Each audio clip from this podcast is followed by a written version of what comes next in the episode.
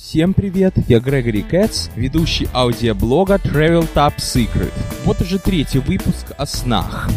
И неудивительно, только о них и думаю, только их и вижу, учитывая, что пока что-то не удается путешествовать за пределы Нью-Йорка. А на этот раз я решил поговорить о самых явно выраженных ностальгических, которые мне снились где-то так лет 20 назад, лет 10, а может и раньше. Итак, на дворе 1993 год, это второй год моей жизни в Америке, и вот уже второй раз приходит 4 июля. Это у нас День независимости. Сейчас он празднуется гораздо тише. А тогда, в начале 90-х, это была такая свистопляска, что, живя в Одессе в советское время, мне даже в кошмарном сне не приснилось. В принципе, ничего страшного, это никого не убивает, просто очень-очень шумно. Просто куда ни кинь взгляд, всюду пиротехника, всюду петарды, фейерверки, хлопушки, всюду этим всем пахнет. Непривычно для иммигранта, который не знает, что такое война, и эмигрировал в то время. Правда, сейчас, говорят, у вас на родине и не такое творится на Новый год.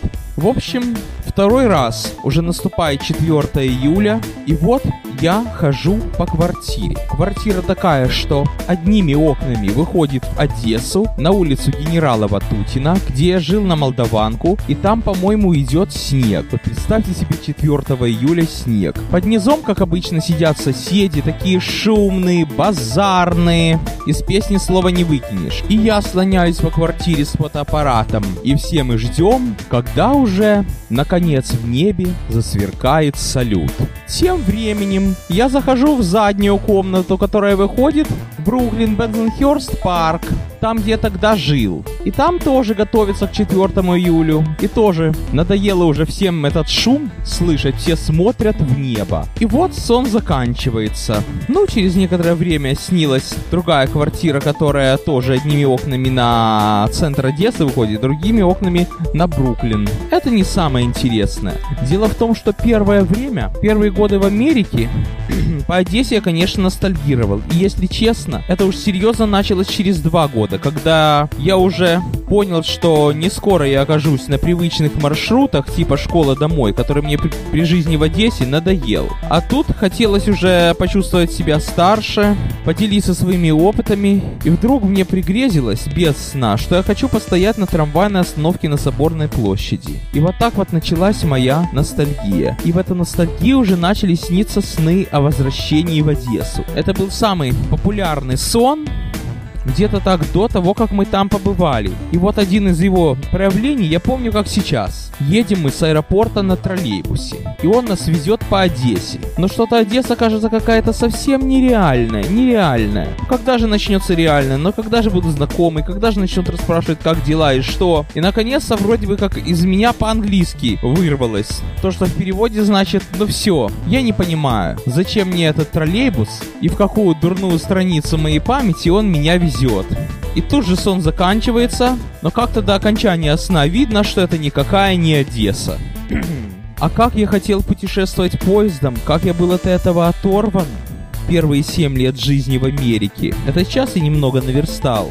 Мне хорошо наверстал. А тогда мне очень многое снилось. И недавно совсем мне снилось, что м- пригород Лангана, где живут наши родственники, запросто можно попасть из Одессы. И очень, кстати, такие электропоезда, которые и с пантографом, и от третьего рельса питаются. А потом еще снилось, что на пригород Одессы Каролина Бугас можно попасть из Нью-Йорка по Ланганской вет. А если говорить о поездах, то я помню, что где-то так в январе 93 -го года мне снилась такая фантазия, что едем мы в купе. Поездом, который идет вроде бы как из Одессы в Москву. Но едем мы в одном купе с американцами. Или это мы едем по Америке эм, на русском вагоне. Такое мне очень часто снилось. И вот мы подъезжаем к Брянску.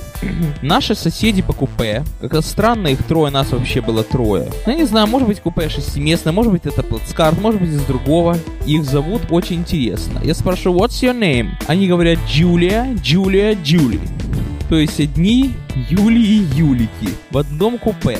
И мы начинаем рассказывать это то, что здесь идут, навстречу едет поезд американской подъемки ПЭС. Это есть такая подъемка между Нью-Йорком и Нью-Джерси. Эти поезда я знал тогда только по телевизору. И я американцам рассказываю, как выглядят их поезда, будто русские. Я жду не дождусь, когда появится АЧ-2, чтобы еще перед американцами рассказать, блеснуть эрудицией. В 2000 году, когда я думал ехать в Сан-Франциско, мне вдруг приснилось, что мы прилетели в Сан-Франциско. Только неясно, каким образом мы прилетели и сразу попали в морской порт, а не в аэропорт. Садимся на маршрутку, и там все точно как в Одессе, на улице Приморской, а потом на польском спуске. Только единственное что, вдали виднеются американские небоскребы, и рядом не то и вся одесская планировка, только кругом американские небоскребы. И троллейбусы едут навстречу, и другие прелести жизни. То есть Сан-Франциско — это видоизмененная Одесса. И действительно,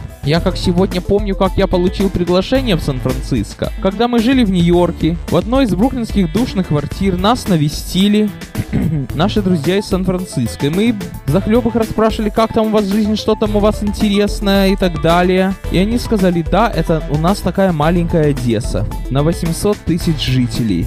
Вот это, наверное, повлияло. Ну, первый год в эмиграции мне снились тоже сны об Одессе. И такие, где я счастлив, что вернулся, и такие, где я еще не созрел, чтобы вернуться. В одном из них я помню, что вот мы идем по Люсдорфской дороге. Это есть такая улица в одном спальном районе, и там куча магазинов. И примерно так. Половина магазинов американские. Во сне половина русские. Русских магазинов почти ничего нет, пустые полки. И булочки еле видны. А в американских все есть. А наш отъезд в Америку будет заключаться только в том, что мы будем иметь право ходить по американским магазинам. А дома те же, жилье те же, условия тоже. Но это метафора к эмиграции в какой-то степени, потому что меняется быт, меняется город, но ты же сам не меняешься, но ты же сам покинул берег свой родной, другому так и не пристал.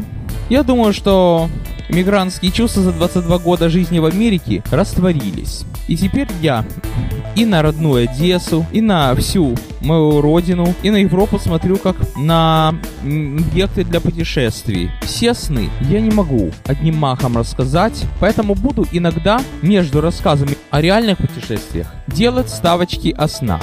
Ну все на сегодня. Приятных вам снов. С вами был Грегори Кэтс.